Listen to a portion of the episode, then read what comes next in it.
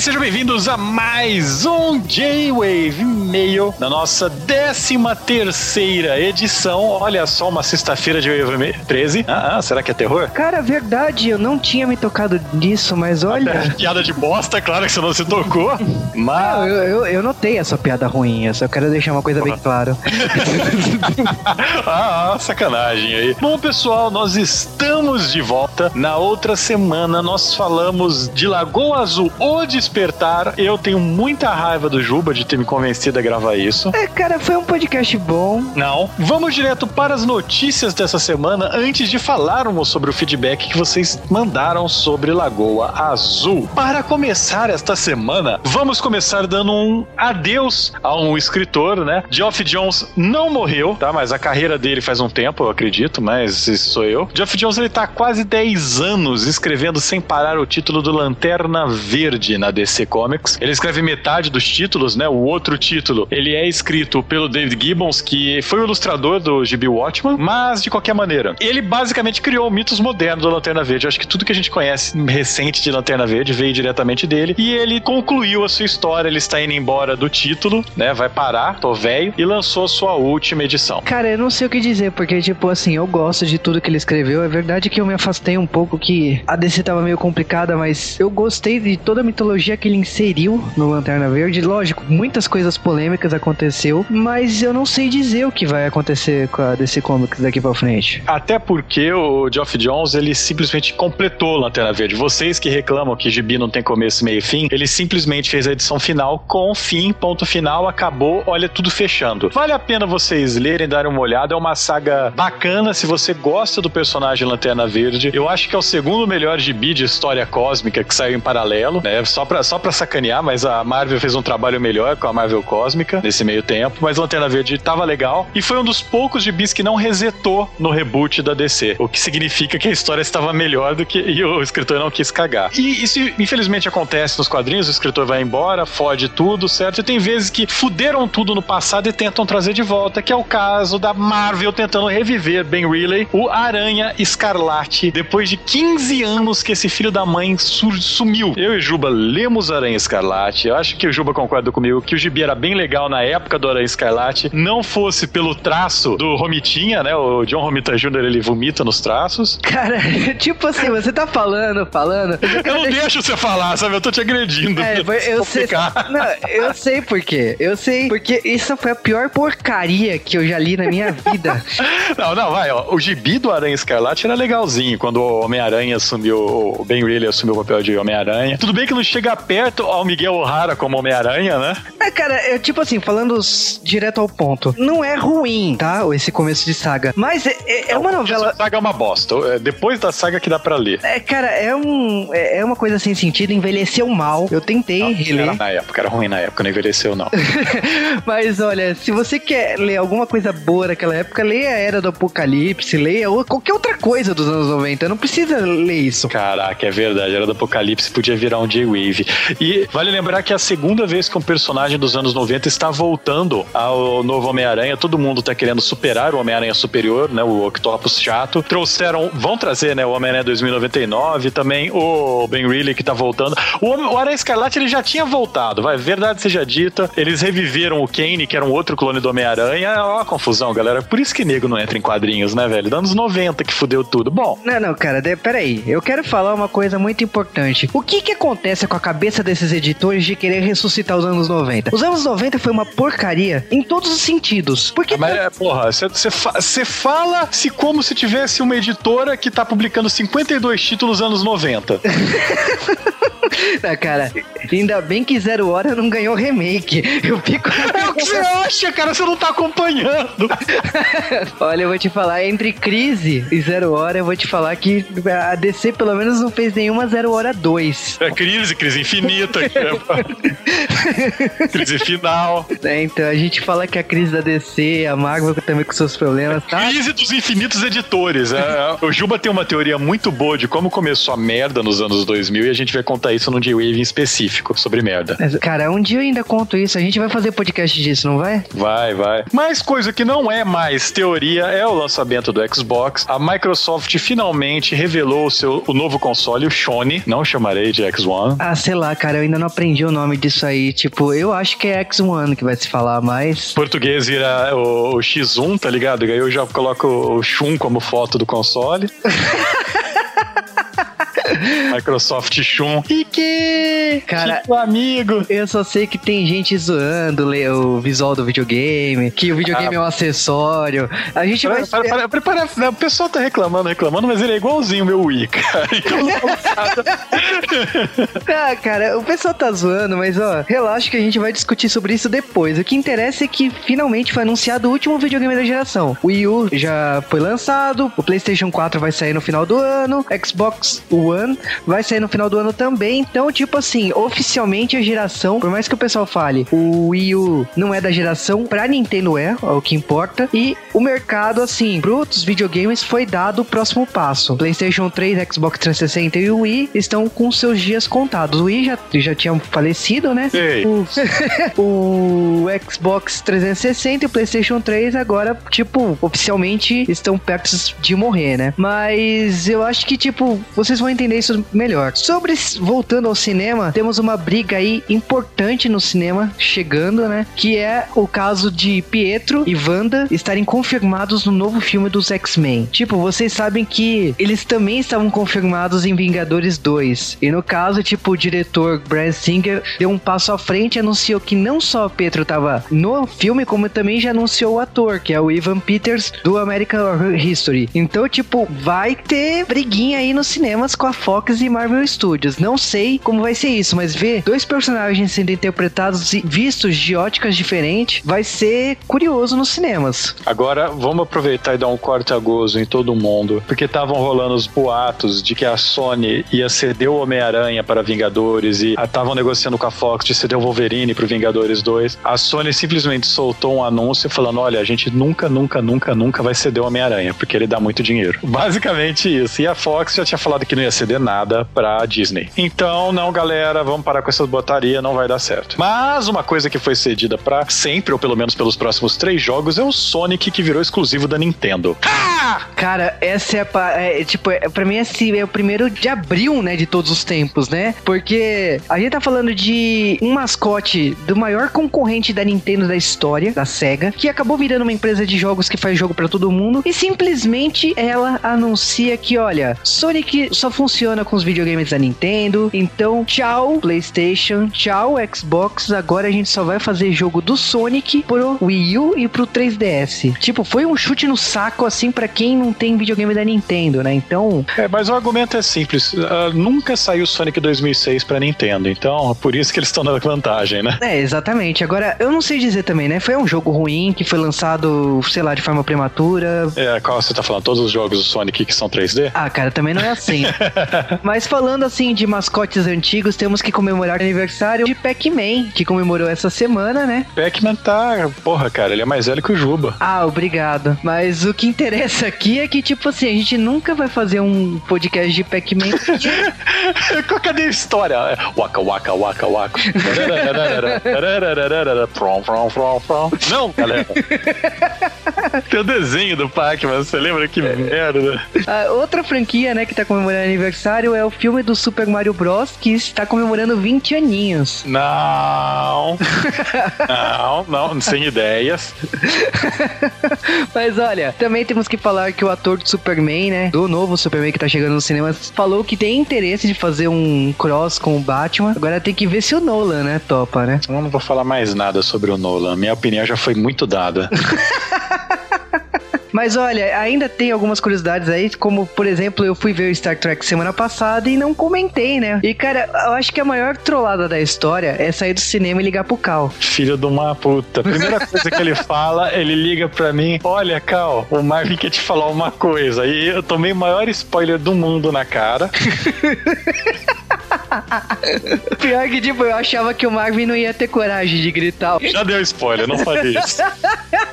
ele acabou espolhando e paciência, sabe? Eu achei que o, que o Magvi não ia fazer isso. Entendedores já estão espalhados nesse momento, viu? Eu tô, tô, tô espalhando a minha raiva sem ninguém falar nada. Mas, não, fala... oh, o mais engraçado é que o Juba foi abordado por um ouvinte nesse momento também. Ah, verdade também, porque a gente tava zoando o Cal e de repente apareceu um ouvinte atrás de mim falando: Você é do J-Wave? Um ouvinte selvagem aparece. não, e o pior foi ele falar assim: Eu vou deixar de ser ouvinte passivo. Então eu acho que a, a mensagem do Cal funciona. Justíssimo. Mas, Jubi, que você recomenda essa semana ou o que você viu por último? Cara, essa semana eu recomendo o livro Walt Disney, do Neil Gabler, que, tipo, é uma biografia bem detalhada, assim, da, da vida do Walt Disney. Eu estou lendo paralelo a isso um livro também que é Os Bastidores da Disney, sobre um curso de manutenção de empresas, assim, para aumentar a fidelidade e outros detalhes da para sua empresa, né? Já que a Disney tem um retorno de 70% das pessoas que visitam a Disney, então ela ensina como fazer isso. Eu recomendo assim esses dois livros, um por causa que é a vida de uma pessoa que mudou a história da animação para sempre e o outro também por estar tá ensinando o legado de como a empresa hoje administra essa coisa que o Walt Disney construiu. Por essa escolha de livros, eu imagino que a gente deve estar se preparando para o podcast de Warner Brothers, né? Ah, lógico, né? Animania que está aí, lógico, por que não? Mas, o que você sugere essa semana? Essa semana eu vou repetir uma sugestão minha, porque finalmente saiu a versão de papel do livro Savage Worlds, é um livro de RPG. Savage Worlds é um dos sistemas modernos, rápidos de RPG. Ele é relativamente simples, ele lembra talvez o meio termo entre GURPS e D&D, só que muito mais simples que qualquer um dos dois e muito mais rápido. Ele é conhecido por esse lema, né, pela velocidade, por, por ele ser bastante dinâmico e tal. E ele é muito legal para sistemas pulp, onde você tem cenas de perseguição, cenas de conflito toda hora e muito rápido. Todo mundo que joga RPG aqui sabe como um combate de D&D demora, como um combate de GURPS demora. O Savage Worlds tem um combate rápido, sem deixar de ser tático, sem deixar de ter sua complexidade. Então, galera, saiu esse livro, ele está em, em português. Procurem aí, Savage Worlds, vocês vão gostar. Eu recomendo que vocês procurem esse livro antes que acabe, que a edição é limitadíssima. Mas vamos então direto aos e-mails dessa semana. E bom, começando os e-mails da semana, temos que começar com e-mail do Wesley do Nascimento, que falou que é o ícone máximo da sessão da tarde. Infelizmente, a gente não tá falando desse ícone porque a gente já falou, mas ele ficou pasmo de existir um remake. Sim, cara, a gente tá também pasmo com isso. Logicamente, o Wesley explicou, né, no e-mail, né, que a gente já sabia, né, que não é lagoa, é laguna, né? mas uma coisa que ele falou ainda no e-mail dele é que ele gosta muito de uma patrulha as crianças, não é só você. Eu já brotei essa ideia aqui no Joe mas até agora não rolou. Eu e a patrulha as crianças é legal, mas não tem história. Ah, vá. Mas é sério, não tem história, cara. Friends tem história. É. Mentira, não tem, mas. Ah, cara, são cinco temporadas legais, eu fico. Ah, é divertido, é sério. É, é divertido. Eu adoro, assim, principalmente na hora do almoço, né? Então, eu adoro assistir. Mas sabe o que, que passava nesse horário antes de passar isso? Chaves e Chapolin. Um maluco no pedaço. Não, Chaves e Chapolin passava em qualquer horário, né? Você lembra do maluco no pedaço, cara? Sim. Essa sim merecia um Joe também não tem história. Mas, ó, voltando aqui os e-mails, tem o e-mail do Ricardo que falou assim: porra, primeiro de abril já passou. Cara, tipo, não é, que, não, não é questão de ser primeiro de abril. O Lagoa Azul realmente era pedido. E, tipo, a gente decidiu, né? Por que não? Mas ele falou assim: porra, tanto tema bom para fazer. Bleach, Fullmetal Alchemist, não sei o que. Cara, todos esses temas são temas trabalhosos. Não dá para fazer podcast rápido assim. São temas longos e Fullmetal Alchemist é um tema que se a gente analisar o começo da série num podcast separado, a gente fudeu, porque muda totalmente a premissa. Então, é, ele também ele também tá falando de Avatar, que eu, que eu ludibriei Juba, fiz ele assistir depois fiquei enrolando ele pra gravar. Ah, cara, tipo, Avatar eu tô esperando só você falar, né? Mas enfim, e o próximo e-mail é do Anderson Evangelista, que apoia o Estantes, né? Porque sofreu muito nesse podcast. Não foi só ele, tá? Eu quero deixar uma coisa bem clara. E ele sugeriu o podcast de Highlander, a saga, porque ele quer os cinco filmes, as séries de TV, o desenho animado, o anime, os livros e o card game. Calma, vamos lá. Highlander, acho que já tá definido isso, só pode haver um. Só tem um filme, o resto esquece. E só pode haver um seriado também, e aquele seriado era legal. O resto eu não sei do que você está falando. Você está maluco. Highlander foi uma série que, tipo, ela acertou no ponto em um momento e cagou o resto, cara. Ah, cara, tipo, é aquela ideia, né? Sempre, né? A gente sempre vai brincar que Highlander só resta um, né? Mas, ó, uma coisa importante aqui que o Anderson falou que adorou adorou a divisão do J-Wave e J-Wave Meio e que ele adora sugestões do Cal de RPG, que aliás ele não está dando, né, ultimamente, né? Não, inclusive essa semana não teve. Mas enfim, agora é e-mail do Thiago Ataíde Farias, né, que falou Lagoa Azul, sério? Aliás, é, vamos, vamos, vamos resumir, porque teve muita gente que mandou e-mail. Peraí, Lagoa Azul, Lagoa Azul, saca? Os comentários também, a galera encheu. O quê? Lagoa Azul? Gente, a gente recebe muito e-mail pedindo essa porcaria de tema. Que culpa tenho eu? A culpa é do Juba. Na verdade, a culpa desse tema exclusivamente é da Camis, mas a Camis não tá aqui pra se defender, então. mas olha, Lagoa Azul ganhou e-mails também que são impressionantes, né? O André Daris falou assim: porra, Lagoa Azul a 3, né? Sete dias. Mas. Por causa do chamado, mas realmente, tipo, ele falou que os últimos G-Waves, assim, ele fez um apanhado que ele ouviu Corra Lula Corra, Ronin Kenshin, e tipo, já que como Lagoa Azul não tem história, ele decidiu colocar tudo num, num e-mail só. mas ele falou que espera, por exemplo, mais Ghibli, né, por causa que a gente fez Kiki e tal. Comentou, né, também da, da experiência, né, de em, na casa dele, né, ele sugeriu também alguns filmes chineses e japoneses também, como o anime Sekao, né, que é, é japonês nesse caso. Falou também da expectativa do Superman, né, que está grande, pelo menos para mim está grande por causa dos últimos trailers. Me animou, não, eu não estava empolgado. E perguntou quando a gente vai falar de Bakuman, 100% morango e 20th Century Boys. Cara, tipo, Bakuman quase não tem pedido. Eu sei que é famoso, o pessoal pede mais Death Note do que Bakuman. 100% morango é a primeira vez que alguém pede. 20th Century Boys, eu adoraria falar da trilogia nos cinemas. É, porque, sinceramente, eu li esses mangás há muito tempo atrás, na época do J-Wave 1, e eu não gostaria de ler esse mangá de novo. Mas eu acho que tanto o mangá como os filmes são bons, mas enfim. Cara, agora o e-mail da semana, eu acho que é do Eugênio Brasil. O ponto mais importante é que ele fez, ele levou o J-Wave a um lugar onde ninguém jamais levou. Na sala de aula, né, que é o mais importante. Não, não, a, a gente sabe que a gente tem um monte de ouvinte, você, inclusive você que tá ouvindo agora no meio da aula, safado, escuta a tia Cotinha, para de escutar a gente. Tá mentira, escuta a gente, manda e-mail.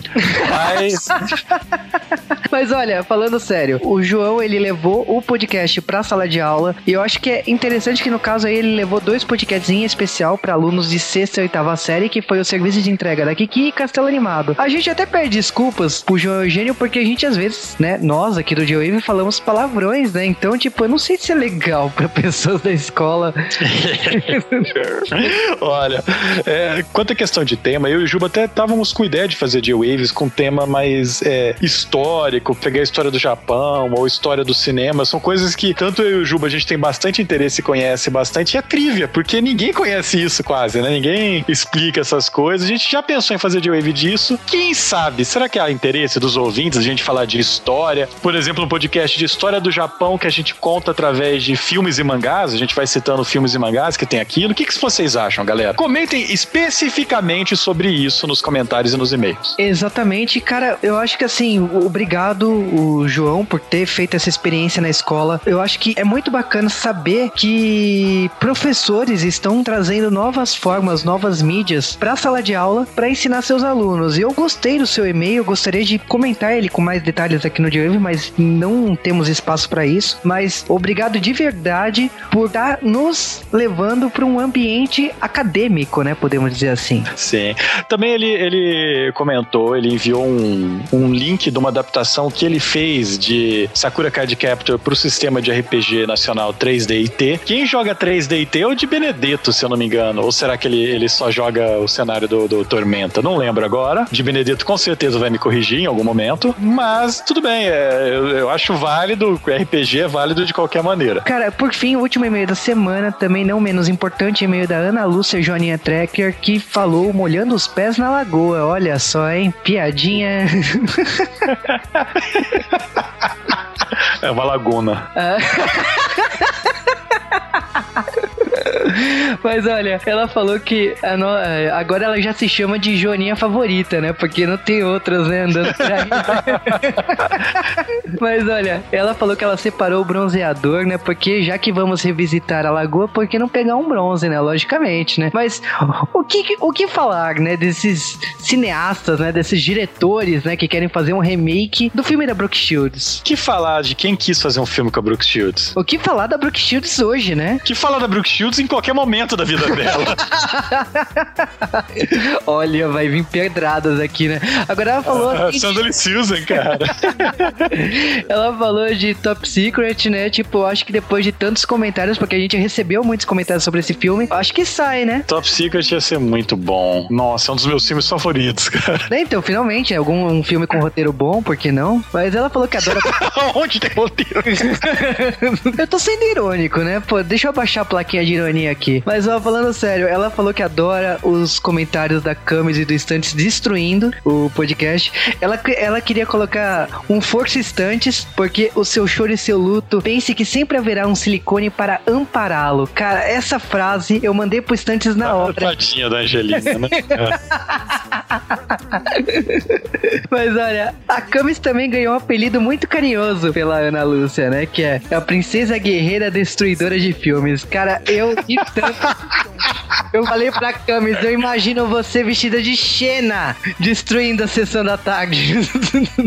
Genial, cara. Mas ela falou que tá com inveja da galera que assistiu Star Trek, pode sentir inveja. Infelizmente, quem assistiu, É. assistiu. É, não, com certeza, ó, a gente não falou nada, mas com certeza ela tomou o spoiler que a gente não deu no começo. Então, por favor, nossa querida Ana Lúcia, mande um e-mail falando que o Juba é um spoileador do caramba. Obrigado, Cal. Obrigado. Você entendeu que você não deu spoiler e que todo mundo que é tracker entendeu o spoiler? Eu não dei spoiler, porra, né, gente? Eu dei spoiler quando eu falei o final de uma morte do demônio, mas a, eu, não, eu não citei aqui quem é, mesmo que seja óbvio. Ah, mas enfim, vamos para os abraços da semana? E, logicamente, os abraços da semana começa com um abraço para Eduardo Silva Sasser, Rafael Padilha, Diego Miab Samar, Israel The Duck, Daniel Fernandes, Christian Drojas e Wilson Gustavo. Também para Hector do Fogo, pro Skazinski, pro Wesley da Guia, pro Lord Anderson, pro Giovanni Link 1, para o Ícaro Stand, pro Anderson Perotti, pro Roy Mustang, pro Maquezan, Pro Danilo Mortari, para Davini de Recife. Um abraço também para a Mônica, para o Paulo, para o Rafael de Andrade, para o FR Sanches, Red Fox. Abraço também para o Fábio 420, para o Tio Banda, para o André Dariz, Lionel Freitas e para o Vinícius Bar. Foram esses abraços da semana. Vamos direto para também para mandar e-mails aqui no Geowave, geowavecast.com.br. Comente, faça aquele fluxo semanal. Vocês não estão fazendo, estou sentindo falta de mais, mais comentários. E logicamente, arroba Geowavecast no Twitter para nos encher o saco quando vocês sempre quiserem, porque a gente sempre está aqui para responder com carinho para vocês. É isso aí, siga também os participantes do podcast. Tem todos os nomes de todo mundo que participa de qualquer podcast no G-Wave na edição específica. Então, se você gostou daquela pessoa ou se você quer stalkeá-lo como um maluco, siga-os no Twitter. E há pessoas que reclamam que eu não aprovo seguir no Facebook, as pessoas não sabem que eu não abro o Facebook também, né? Pro Cal é um grande mistério o Facebook. Eu não sei o que, que é isso, cara. Mas, cara, é isso. As notícias da semana foram dadas, os comentários, sugestões, e-mails foram lidos, abraços foram dados, então o nosso G-Wave Wave e-mail acaba por aqui.